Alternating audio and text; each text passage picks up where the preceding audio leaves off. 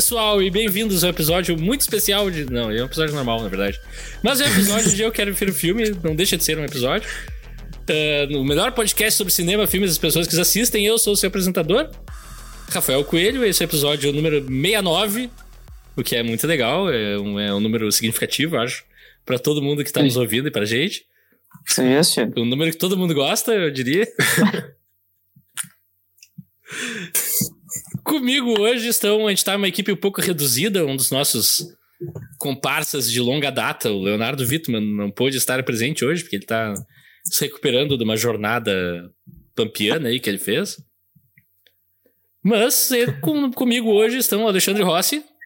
Bom dia, boa tarde, boa noite, ouvintes do Eu Quero Ver o Filme, a comunidade que mais tem cu no Brasil. Eu não, acredito, eu não imaginei que ele fosse para esse lado, mas eu aprecio. Foi maravilhoso. Bibiana Link. Como Olá! você já pode ter Aê! Não quer dizer que todo mundo gosta de 69, mas quer dizer que 69 lembra uma coisa que todo mundo gosta. e Wagner Nascimento. Olá, e é um filme que tem muitas cenas de sexo, só faltou 69, não tem 69. Não, é verdade. É casaria bem com esse episódio. É verdade.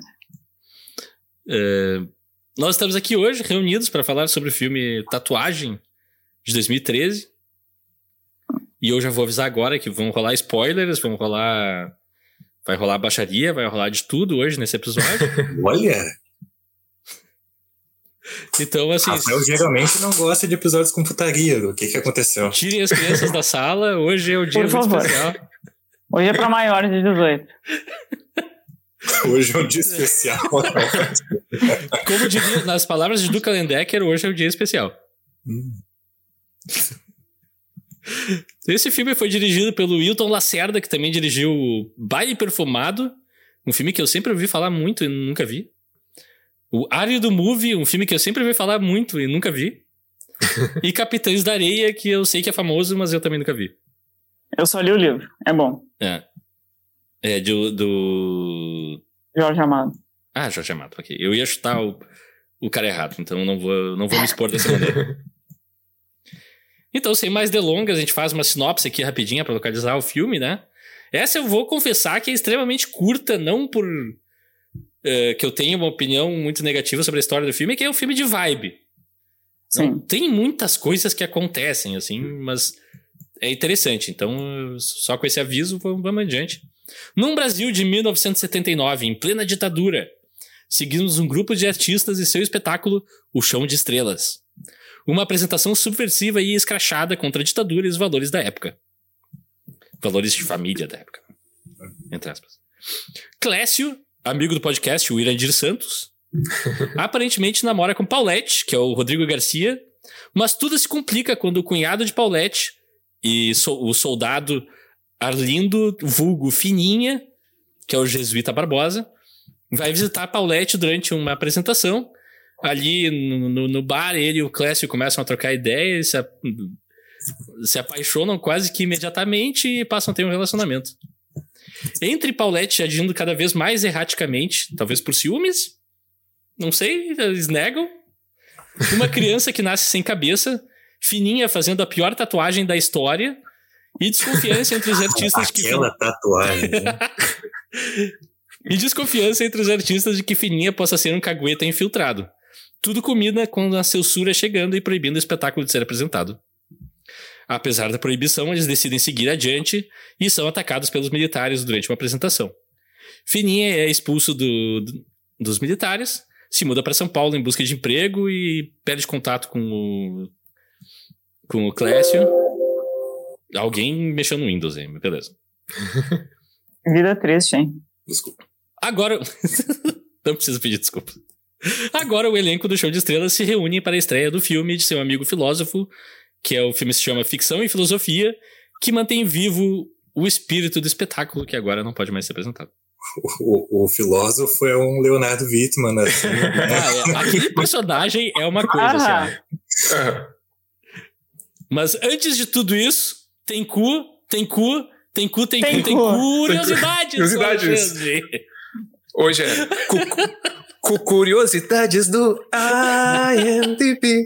E hoje é com, com uma observação que as curiosidades do IMDb são quase todas as curiosidades são, na verdade, agora do site adorocinema.com, porque tinha poucas curiosidades. ela falar que são curiosidades sobre cu, né? São todas quando, a fala, quando a gente fala de filmes brasileiros, a gente tem que sair do eixo IMDb, não adianta. Ah, os gringos então, não sabem nada. Tá, as três primeiras aqui são, para ser sincero, do IMDB e o resto é do site adorocinema.com, então só dando os créditos corretos. Uh, e começando aqui, o Jesuíta Barbosa considerou uh, falar sem dizer uh, o maior desafio desse filme, porque em algumas cenas o silêncio dela era scriptado, era roteirizado, que ele tivesse que se expressar sem palavras. É um personagem que realmente não fala muito, né? Mas uhum. Um roteiro que na faculdade de cinema nos ensinam que é errado de fazer. Então já estão quebrando regra desde o roteiro. Genial. Uh, o Jesuíta Barbosa e o Irandir Santos, depois eles iam se reunir de novo na minissérie Onde Nascem os Fortes, e também, lembrando Leonardo Wittmann, em Pantanal. os dois estão na novela Pantanal. Uh, esse é. Eu, eu anotei essa aqui, essa curiosidade é bem simples, mas é a estreia do ator Rodrigo Garcia, que faz Paule, uh, personagem Paulette. Paulette. Uh, no, no filme. E é o primeiro. Diz aqui que é o primeiro filme dele, não sei se é o primeiro longa, né? Mas eu, eu, eu coloquei aqui porque eu gostei bastante da atuação dele. Eu, eu adorei. Chega muito estreia. perto de roubar o filme, senão só não rouba o filme porque tem o Irandir, né? Pra mim. Ah. Exato. Eu achei muito legal a atuação dele. Uh, Tatuagem é o primeiro longa-metragem dirigido pelo Wilton Lacerda, que também é conhecido como roteirista dos filmes Amarelo Manga, Baixio das Bestas e Baile Perfumado. Amarelo Manga uh, já ouvi falar também. Sim. Também. Inspiração para o filme, isso é bem legal. Várias histórias e pessoas reais inspiraram a trama de tatuagem. O líder do grupo teatral Chão de Estrelas é baseado no teatrólogo argentino Túlio Carrechia, radicado no Recife durante os anos 60. A própria companhia de teatro representa a experiência real da trupe anárquica vivencial que existiu na segunda metade dos anos 70. Então, tem muita coisa que é inspirada né, em, fatos reais. Uh, fora de época, embora o filme se passe no final da ditadura militar, o diretor Hilton Lacerda pretendia fazer uma obra atemporal sobre as perspectivas para o futuro e para o sucesso do país. O futuro está morto. o diretor Hilton Lacerda Não, admira. Desculpa, o 20 está morto. Desculpa, pode seguir. Tem nada a ver com isso. O diretor Hilton Lacerda admira o trabalho do Irandir Santo desde Baixo das Bestas. Uh, o personagem do Clécio foi escrito especialmente para o ator, com, com, ele em mente, e concebido especificamente para os seus movimentos corporais e sua voz. Então, uma coisa bem Cacete. dedicada ao Irandir, né? personagem escrito para o ator. E, basicamente, de curiosidades, é isso. E é curioso, né? Porque esse papel do, uhum. do Irandir nesse filme, para mim, é o elo perdido entre os Irandires que eu tinha visto, assim.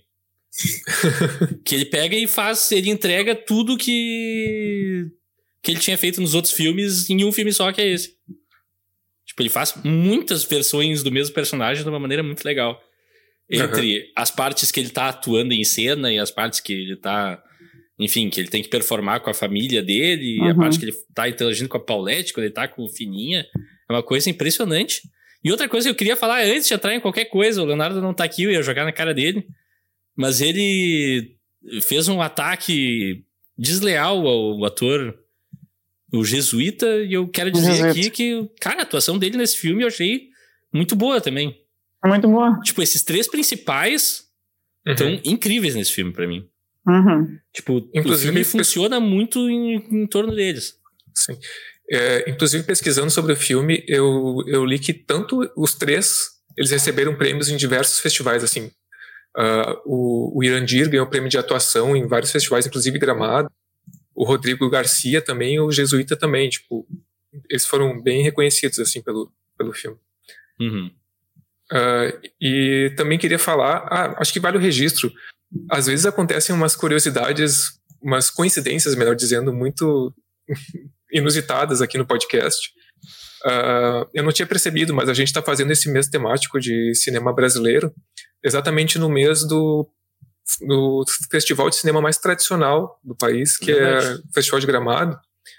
E, inclusive, eu acho que vale a pena citar, o Leonardo ele não pôde participar do, do episódio hoje porque ele estava envolvido com, com o festival, ele não teve tempo de hábil de gravar com a gente.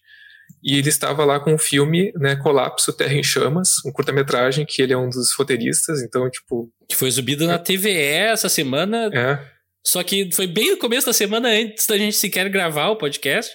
Então, para quem tá nos ouvindo na sexta-feira hoje, uh, desculpa, tu perdeu. Mas teve a chance. Sim. E eu achei muito legal essa, essa experiência aí do, do Leonardo Sim. e super, super parabéns para ele e para toda a equipe do, do filme também. Fica o registro aqui. E, mais uma coincidência, na, uh, esse episódio está saindo na semana do festival, né? O festival vai até o dia 19. E a gente está falando sobre um filme que ganhou o Kikito de melhor filme em Gramado. Olha. Ele concorreu. Olha, o Alexandre planejou tudo isso, eu tenho certeza. Ah. Ele escolheu o filme certo pro episódio 69. Ele escolheu o filme certo pra semana do, do de gramado. Pô, Alexandre, tá Foi de... tudo planejado ali. É, ele e o Chapolin, né? Os movimentos calculados. Friamente calculados. Eu, eu, tirei meu chapéu hoje. Hoje o Alexandre quebrou a mala. E veio com uma câmera nova, né? O problema é 69 num filme onde eu nunca tinha visto um filme com tanto cu e tanta bilola quanto Impressionante. Mas assim, então já que a gente tá falando bem do Alexandre, Alexandre, traz pra gente assim, qual a tua relação com tatuagem, por que dessa escolha? Uh, aliás, primeiro faz um preâmbulo rapidinho falando do mês do cinema hum. nacional e tal. Tá, beleza. Tá, uh, pra quem tá começando a acompanhar a gente agora, uh, a gente tá fazendo um mês temático, né, no, específico de cinema nacional, cinema brasileiro, né? E coube a minha curadoria desse mês, então eu escolhi quatro filmes, né? E eu tentei escolher assim quatro filmes bem diferentes em temática, estilo, gênero, né? E Tatuagem foi um deles, cara. É, e eu lembro de ter assistido esse filme muito perto do lançamento dele, então já faz, sei lá, quase 10 anos, o filme é de 2013, né? Uhum. Uh, e ele me chamou muito a atenção, assim, porque a gente tem, eu tinha várias opções assim de filmes que falassem um pouco ou se passassem na época da ditadura militar. Tem vários filmes brasileiros que abordam esse tema uh, e, e, filmes muito bons, aliás. Mas esse aqui ele faz isso de uma forma muito particular que me chamou muito a atenção, assim. É, e eu, eu achei interessante também é, escolher um filme que se passasse nesse período que falasse um pouco desses temas porque a gente sabe que a gente tem ainda hoje muitos filhotes da ditadura que estão aí, esse pessoal é, canalha e, e que usa triste, chapéu de alumínio. Tristemente infeliz. E esse filme é um filme que mostra a bunda sem piedade dessa gente careta e covarde. Parafraseando aqui, um pouquinho alterando o Cazuza. e é basicamente isso, cara. Eu achei, achei uma eu, eu lembrava de cenas muito marcantes desse filme e lembrava da, da proposta dele com muito carinho e resolvi trazer aqui para a gente discutir. Legal! Uh, Wagner, traz pra gente qual a tua relação com tatuagem. Se foi a primeira vez que tu viu, enfim. É, é a primeira vez, mas eu lembro bastante dele na época que foi lançado, saiu no cinema e tal, e eu lembro dos prêmios, assim, as críticas que eu vi foram super positivas. Tanto que quando eu vi ele no Netflix, eu já coloquei lá na minha lista. Inclusive, fica a dica para quem. Ah, é, tá no Netflix. Tá no Netflix. Não, no, no, no, streaming vermelhinho aquele. É, tá, sem, sem nomes. Uh, Não estamos pagando aí. Pois é, tem que dar um merchan aí, né? Fazer um, alguma coisa. Uh, e eu até fiquei surpreso, porque eu, eu jogava que fosse um filme mais recente, assim, achei que fosse de 2017, 2016, e tem 10 anos o filme. Uhum. Uhum. Eu lembro muito nitidamente quando ele saiu. E eu gostei muito do filme. Eu acho que a, a, primeira coisa que me chamou a atenção, logo quando eu vi a sinopse, foi essa questão de ser num contexto da ditadura militar. Assim. Eu acho que não. Pode ser ignorância minha, mas eu não lembro de nenhum filme que trate da ditadura militar através da perspectiva de um casal homossexual. Assim. Não recordo de obras que abordem essa relação entre. E que não se deleita na tortura do. Enfim, deixar pra é. trás na minha. Uhum. Falta LGBTQIA, junto com o contexto da ditadura. Não lembro assim de nada, então só isso já, já me chamou bastante a, a atenção. Esse comentário, essa curiosidade, né, de o diretor querer fazer um filme atemporal, isso eu estava pensando muito hoje, assim, de como é um filme, é um filme de 2013 sobre os anos 70 que acaba sendo super atual, assim. Eu acho que essa dimensão uhum. política é super atual no contexto de ascensão da extrema direita no Brasil, no mundo, assim. uhum. assim. É. Então é muito, embora seja historicamente datado, acho que é a mensagem, os questionamentos sobre o que é democracia, sobre essa expectativa em relação ao futuro do país, né? Essa esperança meio, né? Que uma esperança quase cansada ali, né? Uma resistência sem saber muito para onde seguir, assim, acho que é um, são mensagens, são questionamentos que o filme traz que são super atuais, assim, tem tudo a ver com com, com o Brasil de hoje, assim, de 2023. Uh, então, desse, dessa questão política, achei muito boa. E assistindo esse filme, me lembrei muito do Brokeback Mountain. Tem episódio. Ah, eu também tive. Quem, quem não assistiu ao Brokeback Mountain, ouça o nosso episódio. é, é muito bom. Uh, mas eu acho que ele conseguiu. Acho que todos os problemas que a gente apontou no episódio do Brokeback Mountain, eu acho que esse filme conseguiu evitar. Assim. Sim, acho que tem total. várias armadilhas que ele poderia ter caído e que ele não cai. Assim. Acho que a principal é esse fetiche com sofrimento gay. Assim, não, ele não passa por aí, embora não, não, não deixe de apontar que é um filme que se passa nos anos 70 no Brasil. É. Uh, com um romance de um cara que é soldado e um outro homem que é assumidamente gay e é um artista da contracultura. Então ele não ignora esse contexto de, de violência e de cerceamento que tem, mas não tem um fetiche, assim. E é tão louco que eu fiquei até a última cena do filme esperando. Eu também. Quem vai morrer? Eu fiquei o tempo inteiro com Até o último momento. pra mim foi um filme de suspense, em grande parte, é, por causa disso. É assim, é. Eu acho que a gente está tão a, acostumado a, é. a, a, a, gente vive uma cultura heteronormativa, né? E aí, quando tem filmes sobre LGBTs, eu já estava esperando assim, alguém vai morrer, ou os dois vão morrer. Então é muito não, legal que isso não acontece. E, e, não só, não te cortando, mas não só esse fetiche, mas assim como tem o enfrentamento deles, né? Sem medo. Exato. Isso é muito bom, muito bom. Isso, isso eu acho muito legal, assim. Eu acho que eles, eles narram a comunidade LGBT de uma maneira muito muito bonita, assim, de, de é positiva mesmo, de ter uma uma expressão livre da sexualidade, ah. de ter uma comunidade ali, de não ser só uma coisa, né? Não tem um moralismo. Hum. E eles são profundamente políticos, eles estão lá resistindo ativamente hum. à ditadura militar, assim. Então, achei do caralho isso. Achei uma baita forma de, de representação. E ainda, voltando ao Brokeback Mountain, de novo, a gente já está acostumado com filmes. É, eu, eu relaciono, para fechar, né? Vamos falar do romance, de fato, entre o Fininha e o, e o Class.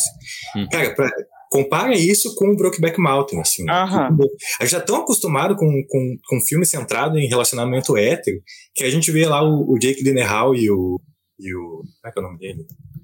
O falecido Ledger. O Heath Ledger se beijando.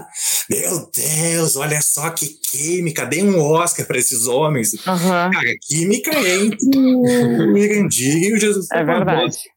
Eu acho que a primeira cena deles ali, que eles já começam a flertar, o primeiro. A cena encontro, deles conversando no bar, para mim, é maravilhoso. Eu acho que a partir dali, cara, eu acho que aquela cena deles conversando no bar, aquilo ali tem mais química que todo o Brokeback Mountain Sim. inteiro, assim.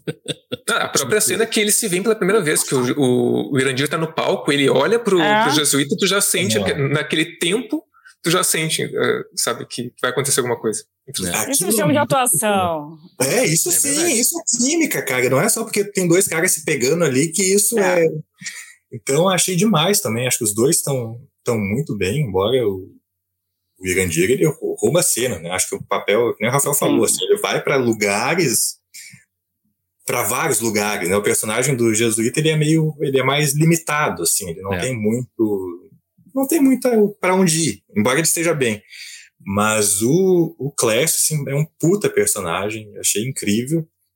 A única coisa que eu não gostei tanto, que eu não acho que é um problema comparado a, a tudo que o filme proporciona, são os momentos no quartel, no quartel ali. Eu achei meio.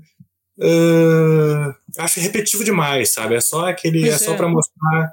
Ah, vejam só como os militares são gays enrustidos. Que eu acho uma leitura simplista e um pouco problemática, assim, sabe? Então aparece lá aquele colega que é um porre, aquele colega uhum. pobre, que no fim ele, ele tava na cara que ele tinha é. uma atração pelo, pelo fininho. Uhum. Aí fazem menção lá o sargento, que também é gay. Então, sabe, é uma coisa que, que eu acho, tá, tá, filme, já entendi. É. Então, acho que é o único ponto ali que eu não gosto tanto. Mas, fora isso, achei um, um filmaço, assim. Show! E Bibiana, então estamos contigo agora. Então, uh, só para completar isso daí do, do Wagner, da, enfim, da, dessa química, é, é, que é uma coisa, enfim, eu sempre reparo muito na atuação, uma coisa que sempre me chama muita atenção. Embora, né, esses dois atores do Broken Back Mountain sejam muito bons, quer dizer, um era, né, infelizmente se foi, mas é isso, eu acho que se não tem a química, falta alguma coisa, sabe? Não uhum. não passa aquele realismo. E, e nesse, nesse filme com o Irandir e com o Jesuíta consegue de uma maneira excelente. Os dois são bons atores, os dois entregam, os dois têm química juntos e isso né, não é algo palpável, né? É, é algo que está assim fora do, do, materiali do materialismo, né? Mas é algo que a gente sente, que a gente vê, né? E é muito Total. interessante isso quando acontece na atuação. Mas enfim, uh, eu acho que eu vi contigo, Xande, esse filme pela primeira vez. Nós acho vimos juntos. Acho que sim. Só que eu não lembro se foi em casa, se foi no cinema, enfim. É, eu tenho e... esse filme, então pode ser que tenha sido em DVD. O que eu lembro, assim, é que era uma. Era, a gente tava numa vibe de ver muita coisa nacional que tava saindo. E, e quando eu revi agora, eu, tava, eu, eu, confesso que eu tava com um pouco de preguiça de ver esse filme. Eu não sei porquê, eu acho que ficou uma má impressão na minha cabeça. Quando eu assisti, eu gostei. Uh, só que eu tava, não sei, depois de tanto tempo que passou, eu tava com uma má impressão assim, ai ah, tá, vai ser aqueles filmes positividade tóxica, tá? Aquela coisa. Mas não, eu gostei mais agora do que na época que eu assisti. E Tô na mesma linha assim de vocês. Eu não, eu não tinha pensado nisso, mas eu, eu, eu, também não lembro de nenhum filme que eu tenha visto assim em relação à ditadura que tenha essa abordagem, né? Porque sempre, sim, tem filmes muito bons, só que é sempre aquela coisa mais combativa, né? Na, na nos grandes centros, a ali o pessoal da, da esquerda lutando, né, sendo preso, torturado, morto, sempre aquela mesma, uh, aqueles mesmos acontecimentos. E esse daí não, esse daí é justamente uma abordagem muito mais, enfim, uh, pode-se dizer até lúdica, né, e, e, é, e é algo que eu adoro, né, que se trata ali sobre teatro, enfim, uh, bem debochados, né, como quando acabou o filme, o Jane disse: Ah, é um filme afrontoso, eu gosto. e é, é afrontoso, é muito bom, sabe? É um deboche para esse tipo de gente canalha, né? Que ainda hoje, infelizmente, vive aqui no nosso país. Mas, enfim, seria, seria isso, as minhas primeiras palavras. Pô, eu também. Eu ontem vi esse filme pela primeira vez. E eu vou confessar que, por acidente, eu acho que eu acabei tendo a melhor experiência possível para ver esse filme. Porque eu acabei indo num jantar de noite, não tem nada a ver com isso, mas. E voltei tarde para casa, era quase meia-noite. Eu, pá, meia-noite, as minhas duas opções são ou dormir e ver o filme de manhã cedo, ou ver agora. E daí eu decidi, não, vou ver esse filme à meia-noite mesmo, vambora. Filme de uma hora e pouco, não tem problema. É, é, não é tão uma hora e pouco, é quase duas horas, mas é de boa, vamos lá. Eu não tava com sono ainda. E, cara, vendo esse filme assim, ó, sozinho, no quarto escuro de noite, sem nenhuma alma se mexendo na minha volta. Uh, parece que eu entrei muito para aquele universo boêmio hum. noturno, assim. Eu tava também começando a questionar o que, que é praxis, o que, que é. Cara, o exemplo de praxis, eu, eu, eu vou anotar, foi bom, Rafael, tá É maravilhoso. O exemplo de praxis é fuder ao invés de bater punheta. É. Cara, isso assim é demais. É Não, tem frases maravilhosas, eu anotei. Tem frases então, magníficas. Tem frases ótimas. Esse é mais um filme com diálogos inacreditáveis. Mas, enfim, daí vendo o filme, aquele negócio, um filme bem de vibe e tal, eu pensei, tá, isso vai me dar sono em algum momento e não me deu. Eu tava envolvido o tempo inteiro, assim, fui me envolvendo com aqueles personagens, o, a geometria amorosa do filme, né, que é é um pouco mais que um triângulo, tem algumas vértices mais ah. menores que as, que as principais do triângulo, digamos assim, mas é aquela coisa mais complicada.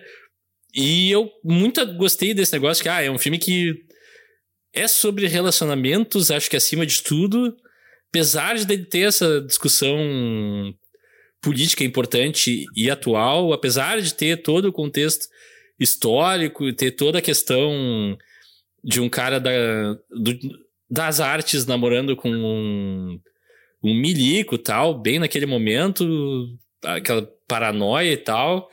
Eu acho que assim, só as relações humanas desse filme foram o que mais me pegaram vendo pela uhum. primeira vez, pelo menos são dois momentos para mim que são marcantes demais, assim, que eu não posso não falar. Eu já falei de um, que é quando o Fininha fala com o Classic pela primeira vez no bar, que é uma cena inacreditável. Eles estão, parecem em planetas diferentes. O Classic começa a perguntar e vai chegando, vai chegando, e de repente só estão eles naquele bar. E é inacreditável, assim. É, é só eles naquele bar, tipo, simbolicamente, porque tá todo mundo ali, uhum. mas você percebe que a atenção deles é totalmente um no outro. E tem uma cena perto do final do filme também, que é o Clash conversando com, a Paul, com o Paulette no chão ali, que eles precisam conversar. Eu adoro um essa cena. Que é uma cena, cena surreal também, é. É linda essa cena. Então, assim, entre todo o contexto, tudo, eu acabei me envolvendo demais com o filme, vendo à meia-noite. Então, assim, eu recomendo assistam esse filme tarde da noite. De preferência, tomando uma cerveja daqueles copinho uh, jogo americano, sabe? Aham. Que o é jantar, a vibe desse filme. O jantar que tu é. teve antes, Rafael, foi no Chão de Estrelas? Infelizmente não. Eu comi um sushizinho esperto antes. Ah, tá é, e, e, toda a estética do filme contribui para isso também, né, cara? Tipo, Sim. tem é. toda aquela, aquela direção de arte muito bem feita do, dos espetáculos e figurinos. E a, a questão da metalinguagem ali de, da, da janela do filme mudar de vez em quando, porque está uhum. sendo feito filme dentro do filme, já dá É, tem os 8mm também. É, cara, é, o visual eu, desse filme, para mim, é. Como é que eu vou dizer? Não é um filme esteticamente muito bonito, ele não tem grandes enquadramentos. É. Ele é um filme sujo no bom sentido, porque ele é feito para ser assim, ele é pensado assim. É um filme que todos os planos são cheios de gente ou de movimento, tem de poucos cor. de cor, é imperfeito nesse sentido mas é uma imperfeição e uma falta de acabamento, assim, que traz muita vibração, te coloca na época, eu acho, mais do que. Exatamente. Eu queria, aliás, eu perguntei pro Xande, ele acha que sim, mas não tenho certeza. Não sei tu, Rafael, se tu sabe, porque, hum. enfim, né, são os dois aí que estudaram cinema. Mas a, foi feito em película ou foi feito película. digitalmente o filme? Não, foi feito em película, eu acho. Ele tem cara de 16mm tem, mim, assim, né? assim, total. Mas é, é, muito bonito isso, sabe? Porque é. eu acho que toda essa bagunça, essa sujeira, ela é proposital e para mim é... Exato, exato.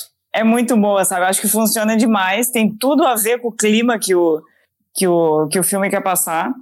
E pegando o gancho, não tem nada a ver com isso, mas pegando o gancho, o negócio da cervejinha no copinho de boteco, me lembrou um outro personagem né? Que eu também gostei, assim, claro, tem pouco tempo de tela, mas eu gostei bastante. Mas dá para ver justamente, assim, eu acho que é um, é um bom exemplo dessa, dessa comunidade, sabe? Que é o filho do Clécio, sabe? Ele é tipo ali uma, um pré-adolescente. O guri, ele já sabe aproveitar a vida. Ele adora aquele guri, negócio. Aquele guri tá muito de boa, sabe? Tá solto no pagode. Ele sabe já viver. Ele disse: Deus não existe, existem deusas. Ai, meu, é muito bom. E outra relação que o pai tem ali com o filho, sabe? Essas várias camadas que o, que o personagem do Irandir tem, sabe? Uh, ele ali com a, com a mãe do filho, com o filho, com, os, com o pessoal ali daquela comunidade, com a, com a Paulette, com, a, com o próprio uh, Fininha, sabe? Ah, é muito. É um grande ator, sabe? Consegue, assim, dar, dar várias nuances pra, Hum. pra personagem. Ah, muito. Ah, e o guri, assim, ó, que vidinha. muito bom. Sim, imagina, desde criança tu tá vendo praticamente noite Exato. sim, Não, noite e o não, que... talvez. Toda aquela Sim. filosofia de boteco e toda aquela... Exato. Não, e o que a mãe fala, né? Eu não sei agora o, nome, o personagem da mãe. Diz assim, tava conversando com, o- com o Clécio. Ah, eu não quero ver meu filho é, com, com gente que reprime os outros, com, com repressores. Hum. Nós somos uma coisa e ele é outra. Eu não quero ver meu filho. Cara, que mãe maravilhosa, sabe? Ah, a perso- É a personagem isso. da Aí- deusa é também incrível, né? Não queremos isso. Pronto.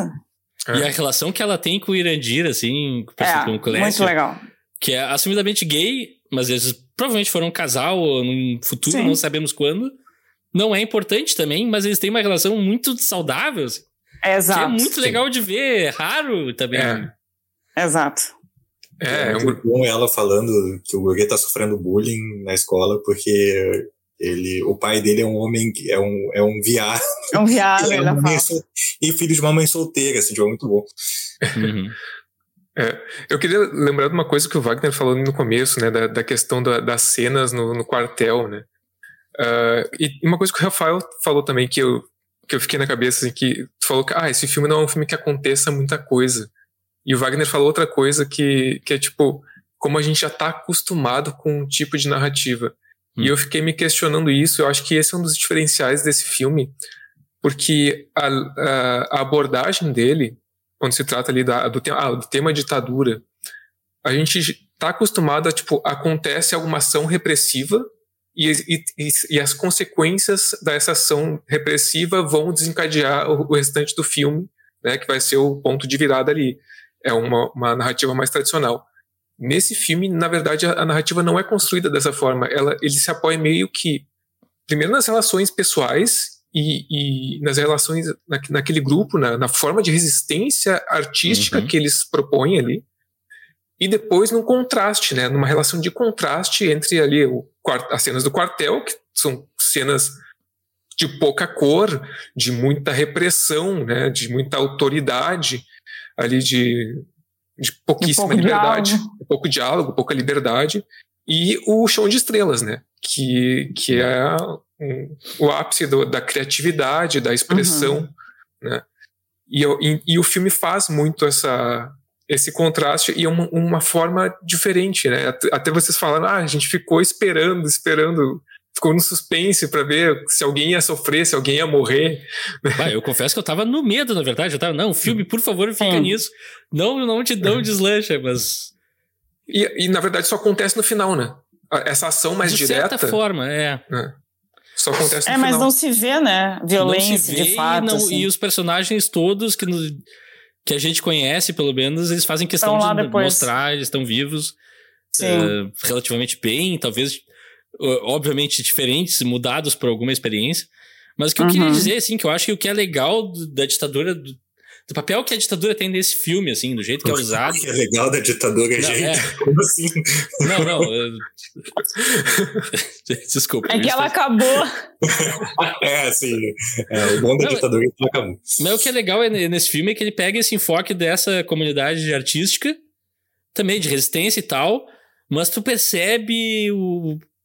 o como é que eu vou dizer? A presença da ditadura quase que o tempo todo, mas a Uhum. gente vê só pelas reações dela. A gente não vê ações Exato. opressivas, Uhum. a gente vê as reações das pessoas, a gente vê as pessoas Isso. tirando sarro das alterações que estão sendo feitas na censura de filmes. A gente vê a reação de pessoas, tipo, a, uma outro núcleo de personagens. São personagens mais o- menos gostáveis, com certeza. Mas cumpre papel bem pra mim, que é o, o pessoal da tia Zózima ali. Que são os parentes do Fininha. Aham. Ah, sim. são- Nossa, isso é muito engraçado. Uma, umas velha coroca. cux- Cara, aquilo é a melhor representação da direita que eu já vi, assim. É uma a velha única- fofoqueira. É isso A aí. única, vez, a única vez que eu, que eu acho que o, o personagem do Jesuíta parece, sei lá, combativo é quando ele diz. Isso, como é que é? O que ele diz que não existe? Pecado não existe. É Pecado invenção. não existe, isso é uma invenção. E a velha assim. Ah, o pai era comunista e o filho ateu. É, É muito bom. E aí eu disse, mas que família maravilhosa. é.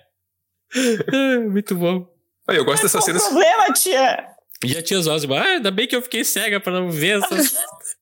Cara, eu ri muito dessa. Ah, não tô acreditando, velho. E essas cenas são sempre o mesmo enquadramento e é sempre uma fofoca diferente, conservadora, né? Julgando alguém. É tipo. Inacreditável. É muito bom. Eu, eu não queria deixar. Eu achei que a gente tinha possibilidade de evitar, não, mas falar muito pouco do, do núcleo da tia Zosima, então eu tive que, que trazer. Não, e no, eu acho que a primeira, a primeira vez que aparece, tu vê que o, que o Fininha tá ali, né, balançando a perna, tipo, ai, acaba de uma vez, eu quero ir embora disso daqui, sabe? Não aguento mais. Ainda mais que naquele momento a gente sabe que ele é cunhado do Paulette e que ele Uhum. tá ali naquela situação de que tu vê que o cara tá totalmente deslocado com aquela namorada que eles não têm. É, tipo, é menos química que no Crepúsculo quando eles estão juntos. Socorro, eu quero sair daqui. tipo, é, ah, aquela, a primeira apresentação daquele núcleo ali pra mim também é incrível. Ali, É muito bom. Não, mas tu falou até de uma coisa do Fininho. O Fininho, eu acho que é na segunda cena, na, na última cena, que ele se manifesta ali, né? Que ele, que ele contesta, que ele diz, ah, isso aí não existe. Uhum, Sim. Ah, ele tem uma progressão interna, né? É um personagem que tem. ah, vocês falam, ah, ele não tem muito espaço de expressão, digamos assim, sabe, com- comparado ao personagem do Irandir e, e do Rodrigo Garcia, eu acho que é o nome do autor. Mas é justamente porque cara, o cara é, é super reprimido, né? Ele, é- ele tá sempre no quartel, ele sofre ah, com Bullying até. né? bullying, né? E é um Total. cara que, nitidamente, eu acho que a, que a intenção da, da atuação do, do jesuíta realmente é uma coisa mais ah, introvertida, né? Que, Uhum. que aos poucos vai se, se expressando, e eu acho que essa questão dele conhecer o Clécio e conhecer o Chão de Estrelas faz com que essas pequenas alterações, essas pequenas. Ah, Não, agora eu e- e- vou me posicionar. E eu até comentei contigo quando a gente estava vendo o filme, né? Por ainda, né, que ele viva nesse ambiente bem masculino, bem homofóbico, né? Repressivo, tá numa época repressiva também, vem de uma família mais conservadora e tal. Eu acho que ainda assim, e ele sendo introspectivo, mas ao mesmo tempo ele consegue, né, ah, se, ir se libertando de pouquinho em pouquinho. Em nenhum momento ele é ele é avesso a essa nova realidade que é apresentada para ele. E eu gosto assim isso na, na, na personagem, sabe? Eu Sim.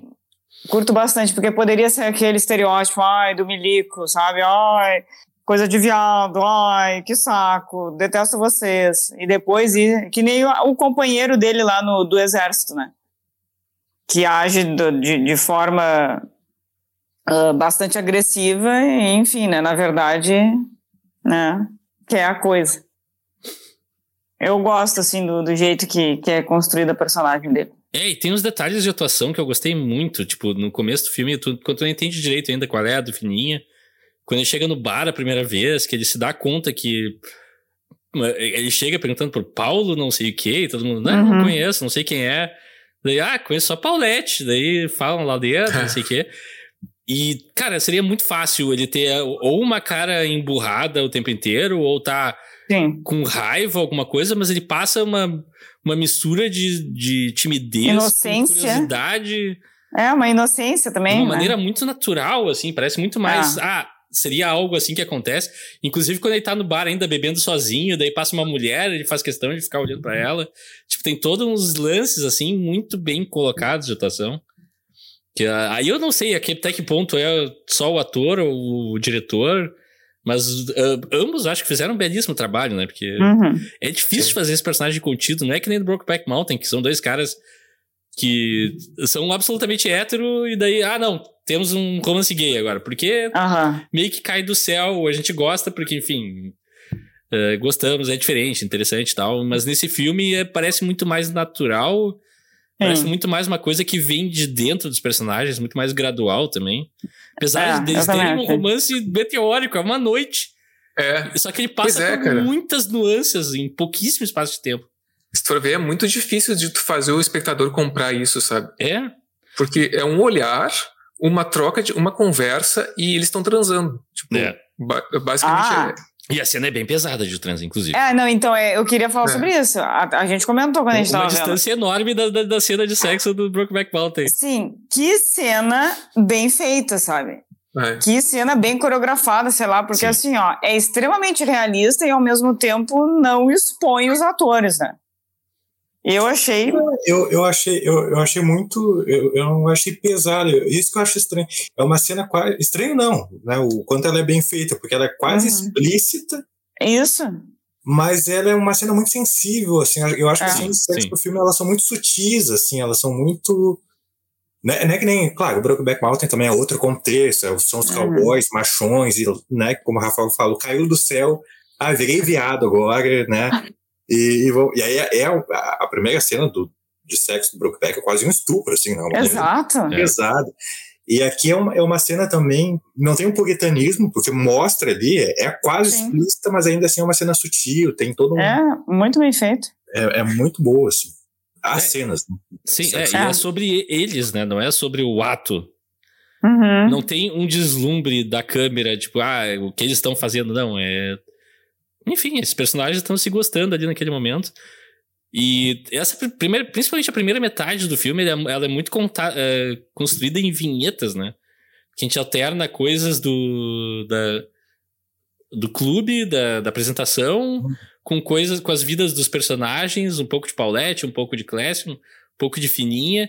E tem uma, também uma cena que eu queria destacar, que é. Eu não lembro se é conectada com a cena do Praxis ou não, mas tem uma cena do, do Clécio com o Fininha na água, que eles estão só tomando banho juntos ali na, no, no mar. É uma É. cena É, muito logo bonita, depois- acho que é logo depois, né? É logo depois da primeira transa deles. É, Ah, isso é. aí. Que é, bah, também é uma E o cena incrível, é do- assim. de- realmente dessa de como o filme vende, né? Que nem o Alexandre, o Alexandre falou essa essa relação entre eles, assim, porque tipo eles se conhecem, eles têm uma conversa, eles logo transam e na cena seguinte eles já estão super casalzinho Aham. e é super É, verossímil. assim. É. Tipo eles realmente vendem aquilo. Mas pra mim é inc... essa sequência toda quase assim é incrível pra mim. Eu tava quase que não acreditando que esse filme existe desse jeito. no bom sentido, não me entenda mal, mas eu não sei como dizer assim melhor. é- E de, de novo, é tudo, né? A imagem, é a arte, a coreografia, a atuação. Ah, e lá, as várias apresentações da, do, do Sim. show de estrelas ali, que cada uma tem seu, seu charme. Sim. Não, e, e que eu acho, eu acho não, ah, eu não sei se tu lembra, Xande, quando a gente estava no teatro, e aí cada vez que vinha, que tinha esses, ai, esses meses, eu não, agora eu não lembro o nome, eh, Espetáculos. esses espetáculos, eh, Porto Alegre em cena. isso, a gente ia em alguns. E aí, eu não sei se tu lembra daquele que foi lá no Museu do Trabalho, que tinha muita nudez, né? Não sei se tu lembra, que a gente ficava entre os atores, tu lembra? Eu não vou lembrar Sim. agora do espetáculo. Eu lembro desse espetáculo. aham. E aí, me fez lembrar esse espetáculo vendo o filme, porque assim, ah, a nudez, né? A nudez choca, né? É uma coisa tão natural nossa, né? A gente, a gente se vê todos os dias nu, pelo menos uma vez por dia, né? Tu vai tomar banho, tu te vê nu, né? Nua. E é uma coisa, ai, é chocante a nudez. Depois de um certo tempo, tu percebe que, tipo, é só um corpo, entendeu? Hum. É, é, é só um corpo nu caminhando por aí. Por que, que isso vai te chocar? Se é algo tão natural, sabe? E tem coisas, por exemplo, no filme, né, que retrata a, a ditadura, tem coisas tão mais violentas, tão mais nocivas, tipo tortura, morte, né? E isso daí aparentemente não choca a sociedade, mas corpos nus dançando, cantando, divertindo o, o público, isso daí é extremamente chocante, né? Isso vai contra os costumes da, Da, da, da família. família, né? Vai contra a, a nação e não sei o quê. No fim das contas é só um corpo, entendeu? Só. É. É, e isso fica muito ah, explícito na, na cena, a clássica cena da polca do cu. O nome da música, aliás, é polca do cu, aparece no, no final, nos créditos. Palmas. Que, Maravilhoso. que é isso, né? Que ele fala na, na letra aí que, que todo mundo tem, né? Que ninguém é melhor que ninguém. Eu eu não lembro exatamente como é que é a letra. Mas é isso, né? Tipo, e, e é, é, é, incrível como um, sim, o simples corpo, o ah. teu corpo é um, um, pode ser um sinal de uma, um símbolo de resistência simplesmente por ele estar nu. Tipo, uhum. é o uhum. teu corpo, sabe? Porque ele sim, ele afronta né, a quem fere um corpo nu, né? Tipo, tem pessoas que que isso é mais danoso do que muitas coisas que realmente uhum. são danosas, né? E ah, aquela, aquela cena da, da polca da, do Tenku é, é maravilhosa, né? Maravilhosa. a letra daquela música, o Irandir falando, o Irandir tá, tá excelente nesse filme. Sim. Sim. Não, e a, a cena também que eu gosto muito ali, quando eles estão na comuna que o Clash tá construindo, basicamente, ao longo do filme, tem. São dois personagens secundários, eu acho, que estão falando sobre. Ah, eu fui ver o um filme do cinema, e daí tinha bolinhas, e daí as pessoas saem ah, correndo e as bolinhas vão correndo atrás. E tipo. Cara, é, é, é, o. Pra aquelas pessoas ali, tipo, não faz o menor sentido existir sequer censura de bolinhas, assim, né? Pra mim também não faz sentido, mas enfim. Essa cena me chamou a atenção porque ela parece muito ter sido improvisada. Assim. É, é. é. são os diálogos muito naturais, assim, muito. Parece. Também é outro diálogo super verossímil, assim. Parece um improviso ali, gostei muito daquela cena. Agora eu nunca mais vou ouvir a palavra palco da mesma forma, né? Ah, Ele falava ah. palco, palco, palco. Ah, meu Deus do céu! Que cara, que cara! Que criatividade! Palco, palco. Cara, eu, eu fiquei agora, agora lembrando do filme, fiquei na dúvida. Eu, uh, eles são censurados no final, né? Que vem a censura. É, aí tem. Oh. Cara, aí tem espaço para fazer todas as teorias que a gente quiser é. da conspiração, porque da onde vem a censura? Quem é, é que eu manda, fiquei pensando.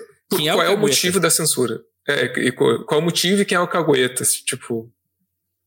Uh, porque se, se, já se sempre teve um cagueta, por que, que não foi censurado antes, né? Tipo. É. O que, que de diferente eles fizeram para alguém censurar agora? Isso não fica muito, eu acho que dito, né? Não. Explícito no filme. Outra coisa, é, desculpa. Mas realmente era um deles, né? Podia ser qualquer pessoa é, ser que assistiu aquele espetáculo. Então, é. Improvável seria se não fosse censurado, né? Seria muito é. verossímil não ter sido censurado. É, o Sim. filme nos leva a crer que possa talvez ser o fininho até lá ao final que parece que não, mas enfim, não vou entrar muito nisso agora, nesse momento. Eu queria falar outra cena que eu gosto muito, é quando eles recebem a primeira crítica. Ah, é muito Ah, assim que ele lê que no o, jornal. Né? O Clécio lê, detonando eles, ele, e ele, ah, uma crítica negativa que vai trazer muito público. É maravilhoso. E gratuita. E gratuita, é. Ah, mas tudo que eles queriam era uma crítica negativa ali, né? Pô, é naquele contexto. É maravilhoso. Cara, é incrível aquilo. Tipo, ah, toda. Eles sabem muito bem como utilizar o espetáculo. E aí vem a coisa que é, a bronca de Rafael que eu tenho com esse filme, que é do próprio espetáculo que tá perfeito. É assim que eu, pelo menos. Tá, eu vou voltar um pouquinho rapidinho. Em 2012, ou 2011, 2011, eu acho. Eu tive uma experiência interessante que eu fui me contrataram para trabalhar no Cine Esquema Novo na época, uhum. porque vinha uma revista do. Não lembro se Tocantins ou Piauí, alguma coisa assim. Uh, cobri o evento. E me falaram assim, eu pensei, tá, vai vir uns jornalistas, uma coisa assim. E tô lá eu com meu computador na época, dando, dando, apoio no evento e tal, e de repente chega um pessoal da revista, da revista, entre aspas, que na real era tipo um como é que. Como é, uh, qual é o nome que se dá? Não é fanzine, é. Mas é um nome parecido, assim, alguma coisa zine. É... Ah, não sei. Enfim, é um, não é bem uma revista como a gente conceitualiza uhum. uma revista. É um espaço artístico. Era um compilado de artistas, eram uma, pessoas do meio. E, e, cara, vieram os bichos loucos aqui. E eu, cacete, não é o que eu esperava. E foi muito genial, assim. Eles criaram, na verdade, um curta artístico inspirado pelas impressões que eles tiveram no festival, que não tinha nada a ver com o festival, no bom sentido, assim. Legal. Foi uma, muito mais legal do que se fosse só uma matéria jornalística, né? Mas, uhum. Mas me lembrou, esse filme me lembrou muito dessa experiência, porque é tipo as mesmas raciocínios, os mesmos questionamentos, mesmo tipo de, de vibe, assim, de ah, sexo, a gente considera essa coisa tão proibida, mas uh, todo mundo faz, tá ligado? É uma coisa, não tem porquê, vamos desmistificar e brincar com isso. E essa coisa Sim. lúdica, ao mesmo tempo infantil, ao mesmo tempo questionadora, assim. E, só que esses papos por trás disso, filosóficos e. Ah, não, porque a democracia e porque não sei o quê, eu acho muito. Tipo, tá, é legal, é importante, mas me tira muito, assim, do, do sério, sabe? Eu, eu, eu, ah, person... Aquilo ali é totalmente. Aquilo ali é. To... para mim é o um filme tirando onda. Assim, eu sou eu sou de humanas, eu sou das ciências sociais. É. Qualquer pessoa que frequenta, que é das humanas, que, que frequenta movimento estudantil, que, que, movi que, que frequenta centro acadêmico de curso de humanas, é aquilo. É, é aquilo ali, cara. O tempo inteiro. Sim, não o tempo inteiro. Vai ter a galera que tá lá pelo amor livre, pela liberdade, que tá lá curtindo, que tá lá curtindo pagode, como diz a Bibiana, e sempre vai ter o mala. Não, porque é o capitalismo. Sempre vai ter o Leonardo Vítima. Não, é o filósofo do bar lá. Sempre vai ter. Cara, essa figura é clássica. Eu adorei aquele personagem. Eu adorei aquele... o personagem, mas ele é detestável. Porque é, sempre tem, cara. Essa figura é clássica, sempre tem até hoje. E tem é muito papo e pouca ação, né? É só papinho, é só papinho, não. Tem um negócio Apesar que ele fala. de que ele tem um papel vital no final do filme, mas enfim, desculpa, segue Wagner. Até o momento que, que eles estão no bar, todo mundo. E aí, eu não sei se é a Paulette, alguém diz que a Paulette tá com ciúmes. Ele não, porque o ah. ciúme é uma arma do capitalismo. Ah, sim. É um papinho de esquerdo macho. Você sabe esquerdo macho? Esquerdo que macho. Total, não, total. o ciúme, não, deixa pra lá. Que fala pra namorada, não, isso aí é, é, é PC do capitalismo. Só, só falta dizer, só, ele só faltou dizer quão difícil é ser um homem. Exato. Cara, essa figura aí é, é clássica. É. clássica. É. Não, mas eu concordo com, com o Wagner, porque esse, a respeito de, do, de ser um, um recurso do filme tirando um sarro de si mesmo. Sim. Uh, porque esse personagem é tão estereotipado, tão exagerado, que, que fica assim, sabe? Que não. Que passa, que vira o fio, assim. Não, tu, ele, tu, tu, compra isso como uma, uma tiração de onda, Sim. e eu acho que, que nem o Rafael falou, vira aquele personagem que a gente ama odiar. Ou, ou odeia é. amar, alguma coisa assim, sabe? Ah, eu virei fã dele. Inclusive, eu acho que ele tem um, uma jornada interessante no filme, apesar de ser um papel. Não é nem secundário, é quadrinário praticamente. É que nem o filme, o filme, né? Que no final é apresentado o filme. Embora o filme seja importante, ele apresentando o filme ali na. Ah, é totalmente pretencioso. É, é o jogador de Lego Lego total, né? É. é o futuro, teremos futuro. Gente, é o, é o, é o filósofo ah. DCE, sabe? É o conto, é. É típico. É típico. filósofo do DCE é a melhor caracterização. Maravilhoso. Maravilhoso. Toda essa coisa pseudo-filosófica, pseudo-intelectual, assim. Inclusive na apresentação tem alguns momentos. Principalmente tem um personagem que só aparece no filme, num filme que eles projetam e é dublado pelo Clécio. Uhum. Que aquele papinho lá é para mim insuportável, cara. Desculpa. Eu nem lembro exatamente do que, que ele fala, Eu mas. Eu não lembro do discurso, mas não me chamou a atenção. Tá? E é uma cena enorme, assim, ele fica um tempão lá, não, porque. Blá blá blá, e a liberdade, não sei. Não, a liberdade é o Clécio que fala antes, com. Depois que ele é que, é, é que tipo, o elemento mais. A, acaba sendo o elemento mais transgressor são todas a, a, as, as cenas sobre sexo. Né, e uhum. que combina na poca do cu ali, que é isso, é, é, esse, é o corpo como forma de resistência, como forma de, de expressão de, de, de contracultura né, acaba sendo, não é o discurso. Né, o, o, discurso é meio qualquer coisa, porque não é isso que está em jogo. Uhum. É de fato a arte, a arte mais uh, uh, primária ali, que é o próprio corpo como expressão. Uhum. Acaba sendo que é, genial. Que né? é o instrumento de trabalho do ator, né? Exa é, exatamente. É. Exatamente. É. Enquanto e os outros têm armas pesadas e tortura. E, e, a própria relação com o corpo, né? Que, que a Bibiana estava falando mais no início sobre a relação com o corpo, que é, que é esse contraste do quartel, que são corpos docilizados, né, aquela coisa mega travada, mega dura, né, uhum. né, formação e tal. E é muito legal essa relação que, que, que pessoas queer têm com o próprio corpo. Acho que a, a primeira cena do clássico, que ele está acordando, que a Paulette uhum. acorda ele, ele levanta e ele, uhum. ele o ombro. É uma Sim, outra é muito bom. corpo, assim, né? Ele, ele, ele se acaricia. Ele se acaricia, uma coisa assim. É, tipo, como eu estou bem no meu corpo, né? E, e tu vê que de fato a opressão é externa, né? A sociedade que vê aquilo como um ataque, né?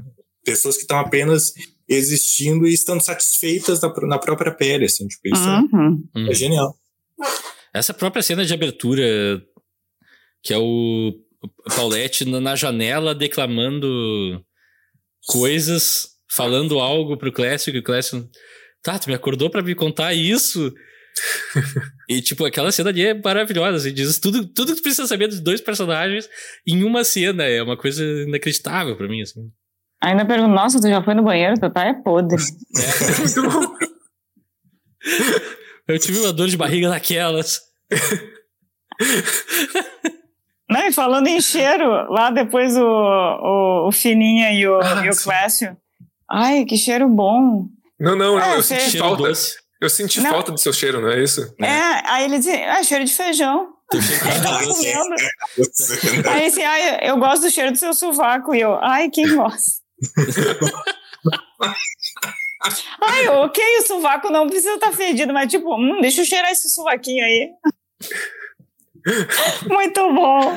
Não, mas a cena do feijão eu fiquei. feijão. A cena do feijão. Muito bom. E, cara, eu não sei se vocês lembram, eu talvez eu não tenha prestado atenção, mas eu acho que o, o Fininha, ele só, ele só se apresenta no final, né? Ou tem alguma apresentação Sim, dele? só ali no final. Porque quando... Como eu falei, tem aquela progressão do personagem, uhum. e aí naquele final ele, ele tá se apresentando, inclusive é ali que ele é encontrado pelo, é, pelo exército. Quando, exército. Quando o exército chega, ele tá na, na apresentação. Pode de de fora. E antes dessa cena me deu um cagaço, porque uh, enquanto tá o, o espetáculo, o exército tá chegando. Eu é. mostro os soldados no caminhão, eu pensei, porra, o Fininha tá aí. Eu já fiquei assim, uhum, cara, eles vão ferrar o filme fazendo isso, cara. Eles vão destruir o filme. E aí quando uhum. mostra que o Fininha tá se apresentando, eu, ah, meu Deus, cara. É. é. Não, foi muito bom isso daí, porque ah, se tivesse no caminhão. É, pra mim tinha Lamentável. detonado com o filme. É, é, é, essa. Como que eu vou dizer? É um pouco de. Eu, pense... eu vi o filme e pensei, pá, vai ser um episódio talvez um pouco mais curto. Não porque eu não acho que o filme não tenha valor, eu não sei o quê, mas como eu falei no começo, não é um filme de coisas acontecendo. Sim. É um filme de feeling, é um filme de cena de pessoas curtindo e vivendo juntas, que uhum. é fascinante e envolvente, mas ao mesmo tempo, assim, ele não perde muito tempo desenvolvendo trama. É, tipo, e eu tava que nem o Wagner, assim, o filme inteiro esperando, tá, eles vão quebrar isso em algum momento e vai ser com a coisa óbvia. Porque eu também tava estranhando que a cena com os militares lá no, no quartel. Uh, tá, agora depois de ver o filme inteiro é, é uma grande oportunidade perdida, assim. Mas durante o filme eu achei que iam ser cenas que iam construindo mais para para uma ameaça direta, mas. Uma tragédia final. Exato, é. Alguém vai eu morrer, alguém vai ser torturado, alguém vai desaparecer. É, é que ele tava... acaba sendo, e eu acho isso positivo, uh, que ele acaba sendo mais lúdico mesmo. Assim, Sim, ele abraça é. esse aspecto lúdico do, do, do Chão de Estrelas, acaba tomando conta da narrativa, assim, que aquele final, o final sim é inverossímil, tipo, Uh, o Fininho não ia simplesmente ser expulso do exército. Uh, o Clécio, o pessoal, uh, o, o, o, pessoal da trupe do Chão de Estrelas, ele.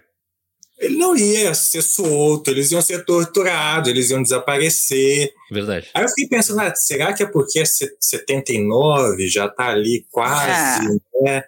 Então, será que é um período, foi um período mais frouxo, assim, já estava uma pressão para acabar com a ditadura, mas ainda assim eu acho inverossímil. Uh, mas acho bom que tenha se, seguido esse caminho, assim, eu gostei, eu, eu, Eu ia desgostar se caísse no realismo e tá, vamos, é. vamos torturar viado e, sabe, uhum. o filhinho é o, é o cagueta mesmo. Mas eh, eu acho que esse final ele abraça mesmo coisa lúdica, que tipo, ah, tudo vai ficar bem e tal. Tudo pois não, é. porque eles não acabam juntos. Né? É, Mas, enfim. Eles acabam. Ele, a impressão que eu tenho é que o Clécio e a trupe acabam meio que rejeitando o Fininha é. por algo, tipo, ah, nesse momento a gente percebe que tu não é desse mesmo mundo que a gente.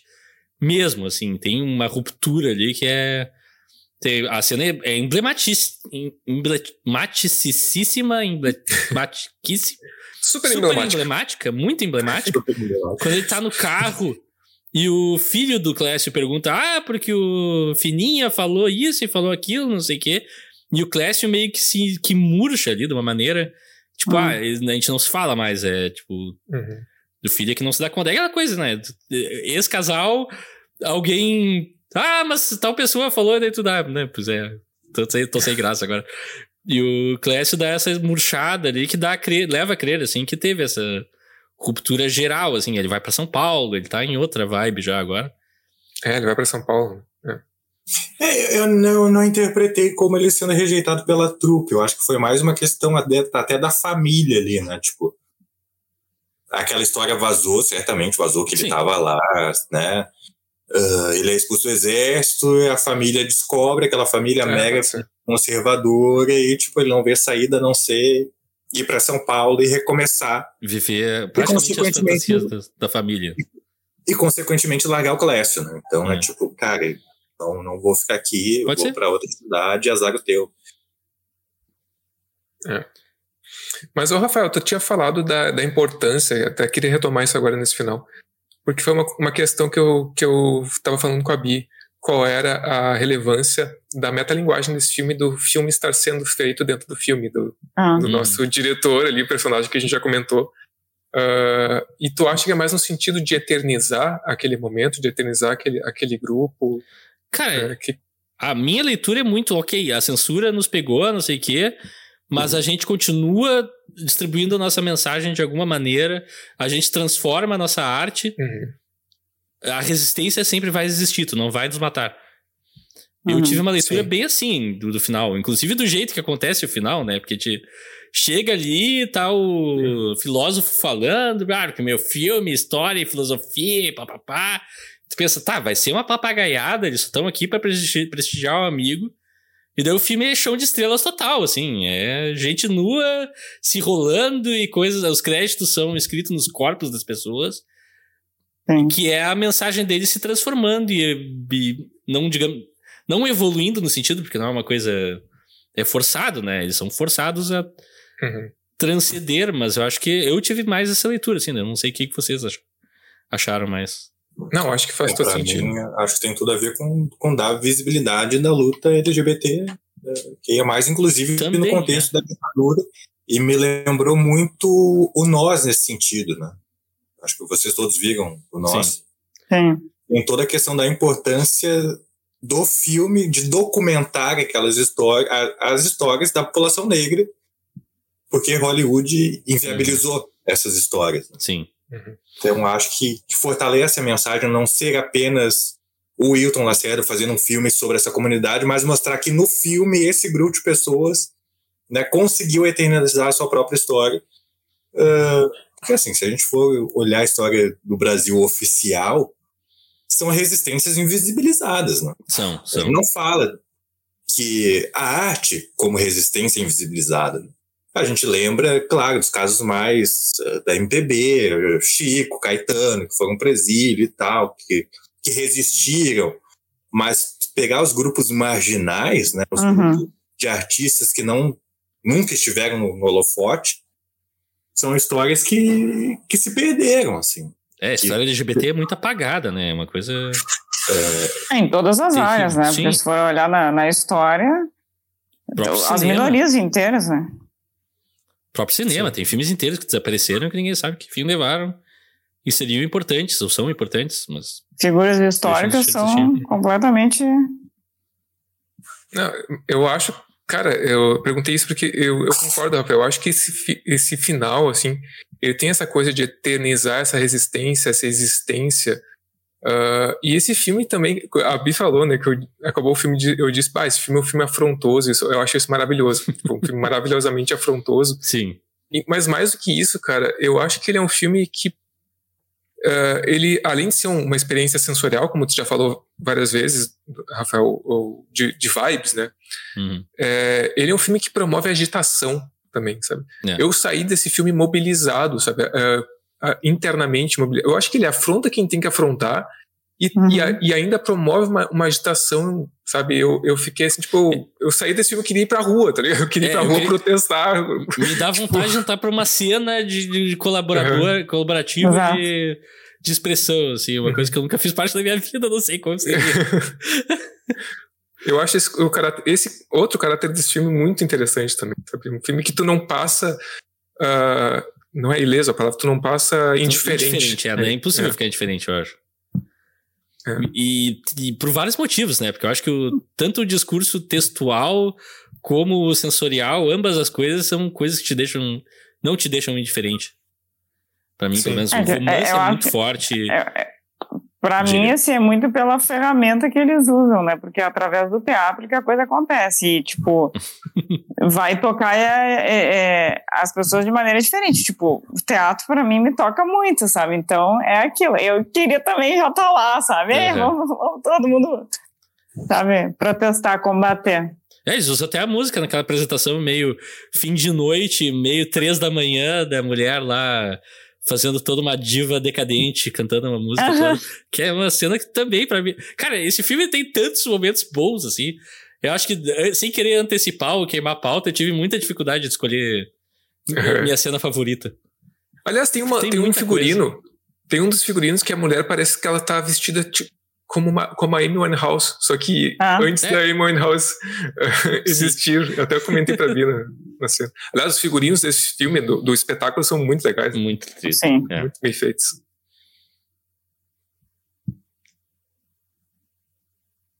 Então, que, uh, alguém mais tem algo a declarar? Não sei. A gente tá ficando quieto agora? Acho que é isso. É. É, é porque tu falou, Rafael, é mais. É, muito provavelmente ia ser um episódio mais curto, porque é isso, é. É vibes. Pois é, tem tanta coisa que assim, não sei nem como falar a respeito, mas é que são imagens que tu vê, tipo, tem uma, toda uma cena quando eles estão lá na comuna, que é a parte do Super 8, que é uma câmera solta na mão no meio da galera, e a certa altura tu não entende sequer o que tu tá vendo, uhum. vira um caos o negócio, e é maravilhoso, assim. Sim. Eu me senti transportado pra década de 70 com imagens que nem foram produzidas na década de 70. Uma coisa surreal. É. Mas é, tem muita coisa, tem muita coisa de diálogos que não são é, é, exatamente essenciais para desenvolvimento da narrativa, mas assim é, é, de química de atuação, sabe, que é muito é. legal, sabe? É simplesmente muito uh, prazeroso de acompanhar a, aqueles aqueles atores atuando, assim, Às vezes, eu até comentei, né? Às vezes tu nem entende o que eles estão falando, mas tu, tu tu acredita naquilo. Ah, ah, às vezes eu também não entendo o que, que fulano tá falando. Isso, né, acontece Sim. na nossa vida. E eu, tá, tudo bem que eu não, não é importante aquele diálogo, entendeu? Ele só está acontecendo. É, tem coisas que passam, isso é uma... A imperfeição do áudio, às vezes, é uma coisa que é subestimada por quem vê filmes. A gente tem mania de ver filmes estrangeiros com legenda também. Só que, cara, muitos filmes têm vozes e coisas que não são para ser bem entendidas mesmo. Sim. E esse filme eu acho que faz um jogo interessante com isso também. Tem muito momento que é um burburinho é uma uhum. galera conversando e tu consegue captar, assim, pedaços, fragmentos de diálogo que são quase poéticos, assim. É uma coisa que eu lembro quando eu era jovem, uhum. eu andava, ia veranear em Imbé, e um dos meus passatempos, passatempos favoritos era andar no, no calçadão de Imbé e ouvindo trechos de todas as conversas e tentar montar uma frase que, sabe? E é uma coisa que partes desse filme me passaram um pouco essa vibe, assim, de que. Ok, tu não tá pegando tudo o que tá sendo falado de cada trecho, mas as partes que tu pega, no geral, montam algo, uma coxa de retalhos. E, bah, pra mim o filme todo tem essa vibe também, no jeito que ele combina cenas quase videoarte, cenas atuadas, Uhum. cenas Sim. com. Enfim, eu poderia ficar falando horas aqui, viajando. Acho que podemos passar adiante pra. Qual é a cena favorita de todo mundo? Uma pergunta que pra mim é fatalmente difícil.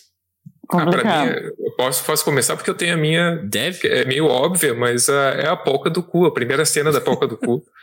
Que é muito genial, a Essa- letra, é a atuação. Tá, agora tu me lembrou a única crítica que eu tenho à polca do cu. É. A- Ela volta muito rápido depois de ter acontecido a primeira vez. É, pode ser. Devia ter sido mais espaçado esses momentos. É a única, literalmente a única reclamação que eu posso Mas fazer. a a primeira é melhor, né? E ó, é que melhor. bundas lindas, né? Eu gostei. É verdade. Sim, a, a, a, Estão muito a bem do representados lá. Ei, olha, Irandi, tá que tá. São todas, todas muito bonitas. Cada uma com seu charme, não, não tem duas iguais. Exato. Exatamente. Tem Eu também, eu vou dessa cena aí. É Quando começou assim, eu disse, gente, que festival de bunda. Eu não lembrava dessa cena. Eu não lembrava, então foi um impacto assim da primeira vez. Foi, eu gostei Incrível, demais. incrível. E tem, Incrível. uma, que- e tem uma que o Clécio abre, né? Tem, tem toda uma Tem. performance. É. Sim. Tenco, tenco, tenco. Tenco, tenco. É maravilhoso. Vaguinha, qual é a tua cena? Ah, eu tenho duas cenas, tem várias cenas. Tem várias cenas. Tem duas. Uma é a, a cena do, do Clécio cantando para o Fininha. Ele vê aquela pessoa e canta para Uhum. ele. Tipo, é, é o primeiro Espontaneamente, é contato. muito doida. é o primeiro contato entre os dois. Acho demais essa cena. E menção honrosa para a cena do, que o Rafael já mencionou, do, do Clécio e da Paulette ali se, se entendendo. Ah, Ah, essa cena Achei é incrível, lindíssima aquela cena. já nasceu na confusão. Ah, né? pra mim, é a primeira, primeira conversa do Classic com o Fininha, que passa de tímido e deslocado pra eles dois se comendo com os olhos ali. Que é uma cena, pra mim, tipo assim, eu fiquei arrepiado quando eu vi a primeira vez. Sinceramente, assim. Foi quando eu percebi que o filme tava falando sério comigo. Que até aquele momento eu tava, tá, legal, mas. Vamos, vamos adiante. Daí o filme me entrega aquilo e eu fiquei, pá, foda. E, enfim, daí tem vários momentos de relação que eu acho muito bonitos. Cena Super 8, quase todas as vezes que entra uma cena com a câmera Super 8 é surreal de bom. Enfim, poder, de novo, podia ficar o dia inteiro falando aqui. E qual a atuação favorita de todo mundo? Eu acho que. É unânime, né? Cara, eu vou te dizer, não, não é tão, tão de longe. Pra mim, o Irandir Não, tá não é de longe em absoluto, porque tá todo mundo muito bem. muito É. bem. É. Mas eu não mudei minha anotação da semana passada, sinceramente. É, o Irandir tá muito bem, cara. É, Pra mim, é o Irandir. É Irandir. Mas, cara, é só. é- ele tem a vantagem que ele tem muito. Uma paleta de coisas pra fazer nesse filme que Muito é surreal, né? É. Só É. que ele entrega tudo perfeito, cara. É surreal. Eu quero daí fazer uma menção honrosa pro Jesuíta, que entre os Uhum. nossos colaboradores do podcast tem controvérsias, mas eu quero dizer que ele, cara, ele quebrou tudo nesse filme. Inclusive, eu conheço um cara que tem o jeitão do, do Fininha nesse filme, que, é, sei lá, pra mim é surreal. Assim, eu vi praticamente uma pessoa que eu conheço de verdade no, no filme Ah. e eu não esperava. Aí eu morro de preguiça do jesuíta, mas ele tá, tá bem, tá bem. É, também sim. Eu acho que Bibi Tá. Vaguinha, falta vocês É. falarem agora. Vocês não falaram a atuação de, de vocês. Ah, o Irandir. Grande, grande. Ah, tá. Vai, Não, é- unanimidade, então. Pra mim, assim, sim, todo mundo tá muito bem, assim, a, o Uhum. Paulette, o próprio jesuíta, mas eu acho que o Irandir, ele tá, vai, ele arrebenta, assim, ele tá muito bem. É. É um personagem que passa uma. Enfim, é um personagem que é impossível. Acho que é impossível não se apaixonar por ele no filme. É. Em algum momento. É surreal. Assistam, por favor. E que nota final vocês dariam pro tatuagem? Cara, eu vim preparado pra dar uma nota, mas ao longo desse, do episódio, eu até aumentei um pouco mais a minha nota. Ah, eu ia dar 8,5, mas eu vou dar 9. Pois é, Olha, eu eu, vou te dizer, eu nunca Diga. penso na nota antes. Eu vou construindo a nota conforme o podcast vai andando. Isso talvez seja muito sábio, porque eu tô na, na vibe do Alexandre hoje. É, eu também vim com uma nota e eu aumentei. Eu ia dar 8, mas vou dar 8,5 com, a- com a conversa. Bibi, acho que tu não falou tua nota só. Não falei, eu tô entre 8,5 e Ah, tá. 9. 8,7. 8,7. 8,9. não, não, não. Aí, não, não, aí já, aí já é demais. É, esse é o filme nota 8.8, claramente. É, assim, eu vi com 8 anotado aqui, mas eu vou ser sincero que falando do filme me despertou a vontade de rever já. Eu vi ontem. E nem faz tanto tempo assim que eu vi, porque eu vi de noite, tarde da noite. Pra mim é um filme nota 9 mesmo. Eu fiquei. E de assim, 9, então. E eu vou meter a boca aqui, porque eu olhei, dei uma olhada rápida no, na internet pra ver reações na época e tal. E me chamou a atenção que o Omelete, por exemplo, deu um de 5 pra esse filme. E eu, que filme eles viram, cara? Eu não li Isso. a crítica, tá? Eu não, não sei qual é a. Não, mas eh, no Adoro Cinema, que eu vi ali, eu acho que ele tá com 4.3 de 5. E É. no, IMD, no IMDB ele tá com 7.2, 7. que pro MDB é uma nota tripla. Sim, é, porque o MDB é muita gente votando também. Sim, é- tem mais de 2 mil votos ali. Sim. Mas eu achei o filme ex- excelente, assim, o... A coisa que talvez me impeça de dar uma nota 10 pra esse filme é que... Como é que eu vou dizer? É, Acho que dava pra ter arredondado algumas coisas leves aqui e ali. Acho que dava pra ter trazido um pouco mais de... De uma resolução pro... Principalmente pro personagem da Paulette, que tá no filme Uhum. e não tá no filme quase, é uma presença.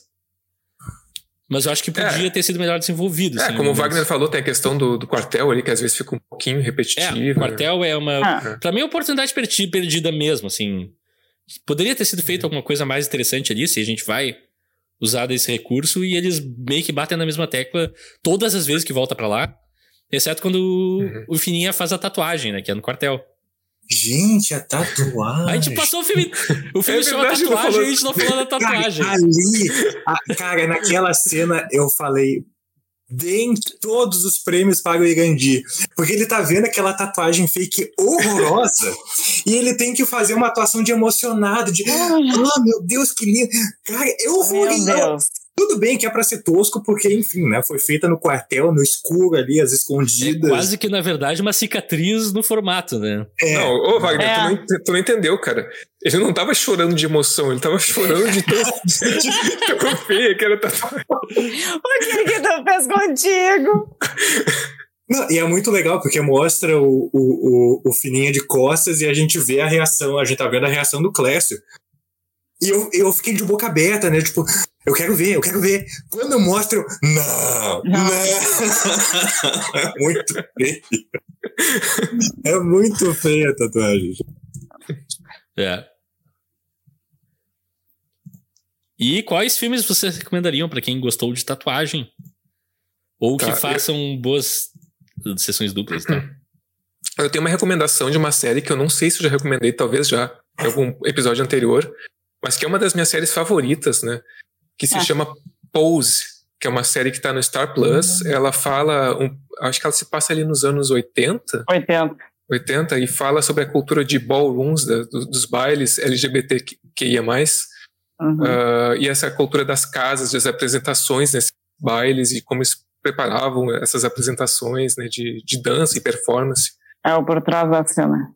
É, muito legal. Essa série é maravilhosa. É maravilhosa.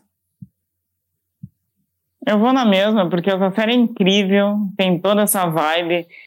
Tá, a série é, é realmente melhor do que o filme, mas ah, é muito, muito essa vibe, sabe, de, de, de como é atrás da, da- do, do palco, né, mostrando o- as apresentações também. Ah, o que essa galera sofreu na época, todo o preconceito. Eu também vou de pose. Ah, e a segunda temporada tem. é, Fui eu que escrevi, gente. Foi um lugar especial no, no coração da Bíblia que fala muito sobre Madonna. Fui eu que escrevi. Sim. O primeiro ou segundo episódio da, da segunda temporada é escrito por mim. Pode Está crer. tudo explicado. Está tudo explicado. É, eu vou recomendar um filme que eu eu acho que eu já trouxe no podcast uma vez, que é o Priscila, Rainha do Deserto. Ah, sim, muito bom. Também é um filme que trata a comunidade LGBT nesse, nessa chave good vibes, assim, tipo, é muito bom ver o laço de solidariedade entre daquelas pessoas. E assim como o Clécio, um dos protagonistas do filme, tem um filho que também frequenta, assiste as performances, é, é muito legal. Massa.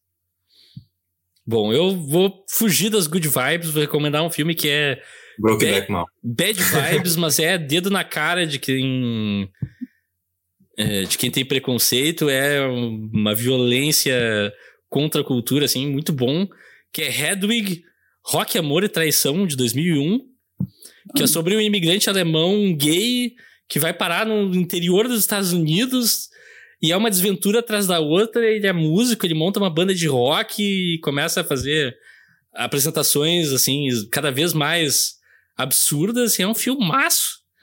Então assistam, por favor, é muito bom.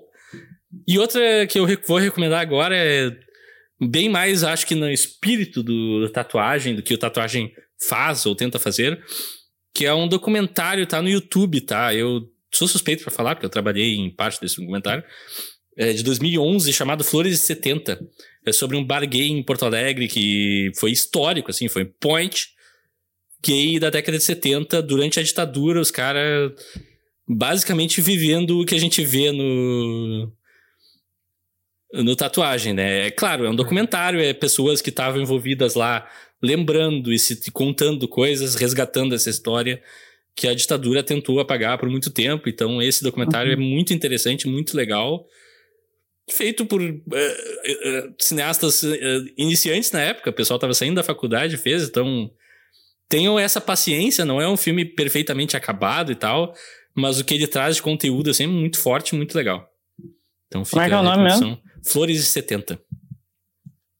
Boa. E no próximo episódio, o Alexandre, tu quer Tá, cara, pra manter a tradição, eu não vou revelar, tá? Não vou revelar o nome do filme. Isso tem sido uma das coisas favoritas que o Alexandre fez pra esses Mas... episódios, é as dicas. Mas assim, cara, é... vai ser o último filme dessa série, né, de cinema nacional e uh, eu fiquei, num todo, assim, fazendo um apanhado geral, eu fiquei bem satisfeito, assim, acho que, acho que foi uma, uma seleção bacana, apesar de algumas pessoas com as suas unhas grandes terem querido uh, mudar essa lista, né? Uh, eu fiquei ainda satisfeito com ela e então esse vai ser o último filme, vai ser para fechar o caixão. E, e se, se vocês estiverem muito ansiosos, assim, se o pessoal estiver muito ansioso para ver, saiba que a gente posta sempre na sexta-feira, mas tu pode ficar esperando ali na quinta-feira, porque à meia-noite uh, entra o episódio, tá? Então era Meu isso que eu Meu Deus do céu. Alexandre se puxou nessa.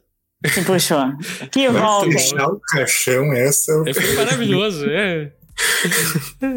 Vocês podem nos seguir nas mídias sociais, no Instagram e no YouTube, em arroba eu quero ver o filme. Vocês podem mandar um e-mail para eu quero ver o filme, arroba gmail.com, com críticas, dúvidas, sugestões, perguntas.